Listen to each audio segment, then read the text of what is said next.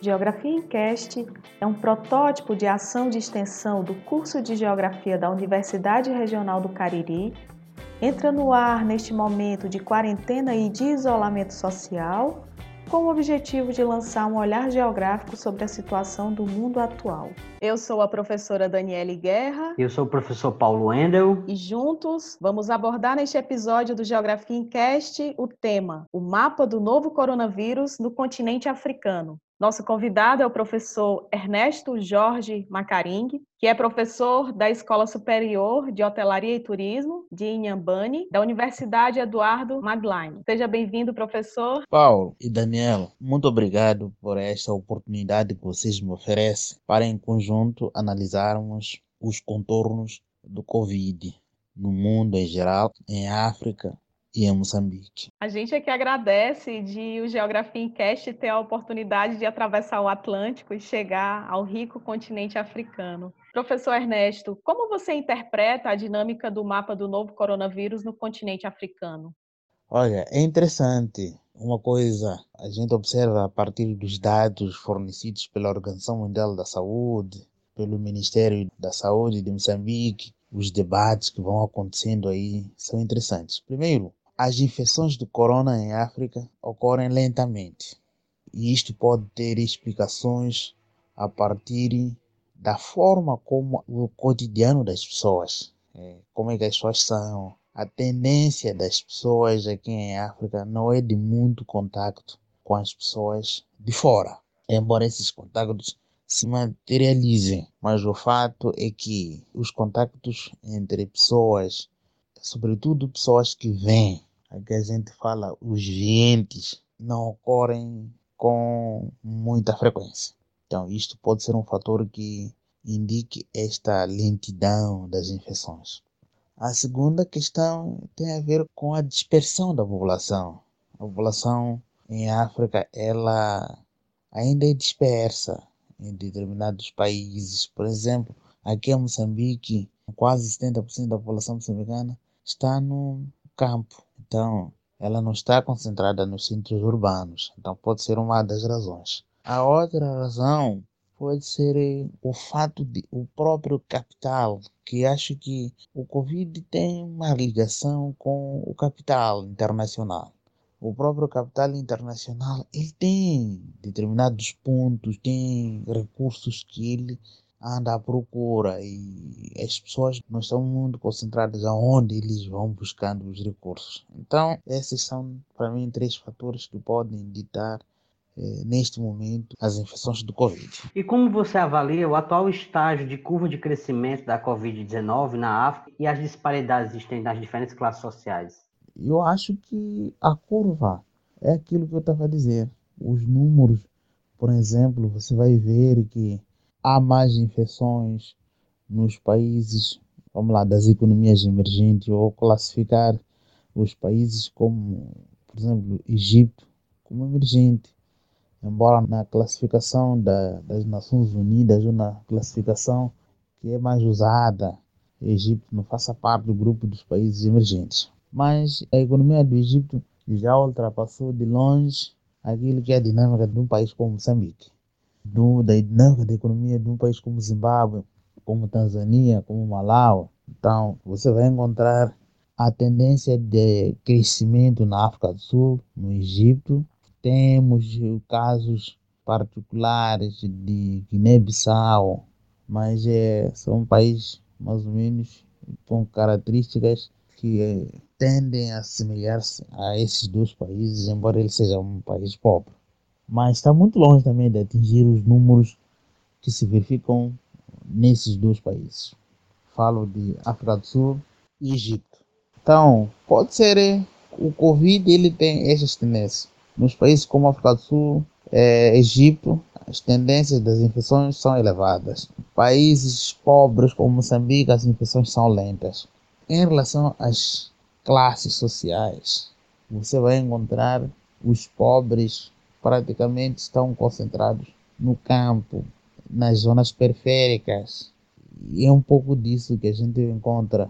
E até então, esses ainda são poupados, vamos usar esse termo, ainda são poupados pelo Covid. Professor, e especificamente sobre Moçambique, de onde você fala, como está a situação relacionada à quantidade de leitos, distribuição de médicos, quantidade de testes para a Covid-19 e tudo isso consorciado aos conflitos internos? Olha, só para teres ideia, aqui no nosso país, sabia que é um país pobre, um país que o rácio médico-pacientes ronda por aí mais de 70 mil pessoas por médico.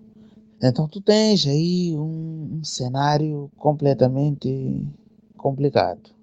Nós, é, só para teres ideia, só temos cada província, só temos um centro que foi criado para atender situações de Covid. Temos um único laboratório que está centralizado no Hospital Central do Maputo, na capital moçambicana, que faz testes de Covid. Temos, em termos de leitos para atender os pacientes de Covid, números muito baixos. Estamos a falar de aqui em Ambano são 26 camas, embora a situação ainda está fraca, mas havendo crescimento das infecções, o sistema vai colapsar. Maputo fala-se por aí também não acima de 50 leitos para toda a capital moçambicana. Então, é, a situação não é tão boa não. E depois temos a questão dos conflitos, a questão da própria dinâmica da economia moçambicana, que não ajuda. Então, Moçambique é um país de economia dependente. Então, mesmo nessas unidades sanitárias que eu aqui falei, para haver uma pequena capacidade de atendimento, ela é assegurada através de donativos, é assegurada através de financiamentos externos. Não havendo isso, o Moçambique vai ser um caos se a gente for atacada por essa doença. Então, a situação em Moçambique não é, não é das boas.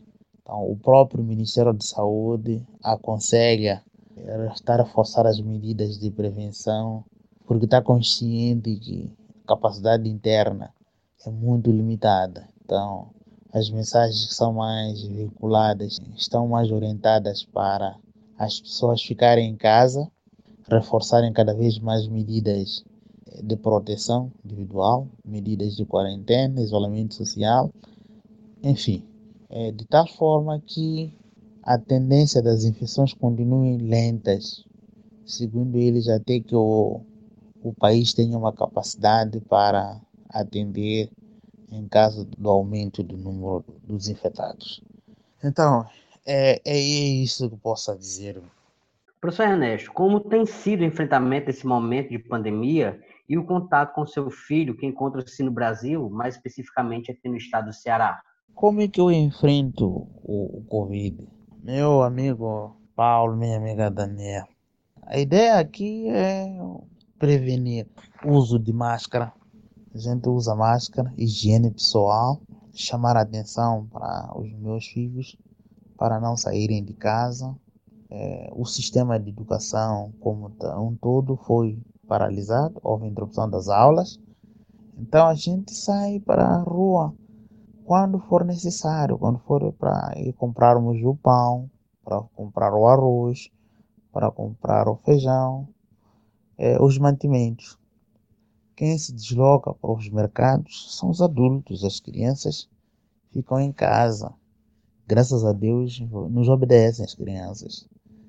Em relação ao meu filho, que está no Brasil para cumprir um programa de estudos ele ganhou uma bolsa. A situação é deixa-nos preocupados, porque a gente vai acompanhando os números das infecções no Brasil vão aumentando, é, os conflitos por aí a gente acompanha as divergências de opiniões entre o presidente Jair Bolsonaro e os ministros, é um pouco de uma confusão tremenda que se cria lá. O presidente não quer obedecer a ninguém, ele quer que o povo saia à rua para trabalhar. Ele não acredita no que é dito pelas autoridades sanitárias, ele não acredita na ciência, nem com os resultados que a ciência vai mostrando. Enfim, estamos num, numa situação do medo, mas nada podemos fazer. O meu filho, dos contatos que a gente tem e que eu tenho tido com ele, ele fala estar bem, fala que as instruções da universidade ele tem estado a acatar, as autoridades da universidade têm tido o cuidado de eh, passar pelas casas por onde eles moram, dão, sei lá, dão uma assistência, vou falar assim. Enfim, estamos numa situação de medo, mas por outro lado, é, nada podemos fazer. Só rogamos que o pior não, não bata nas nossas portas e ele acate as medidas preventivas e mantenha-se em casa, como ele até tem estado a nos assegurar. Espero que seja assim e espero que isto se normalize e voltemos à vida normal, voltemos às nossas atividades, as crianças voltem à escola. É o que a gente roga que aconteça.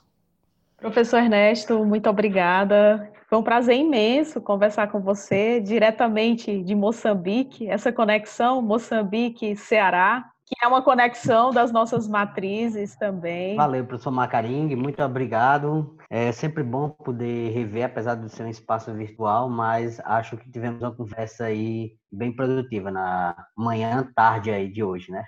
Muito obrigado por essa oportunidade mais uma vez falamos, meus amigos.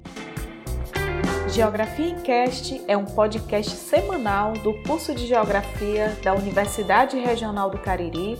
Na produção, contamos com a colaboração dos professores Cássio Expedito Galdino Pereira, Paulo Endel Alves de Oliveira e Glauco Vieira. Eu sou Daniele Guerra e até o nosso próximo Geografia em Cast.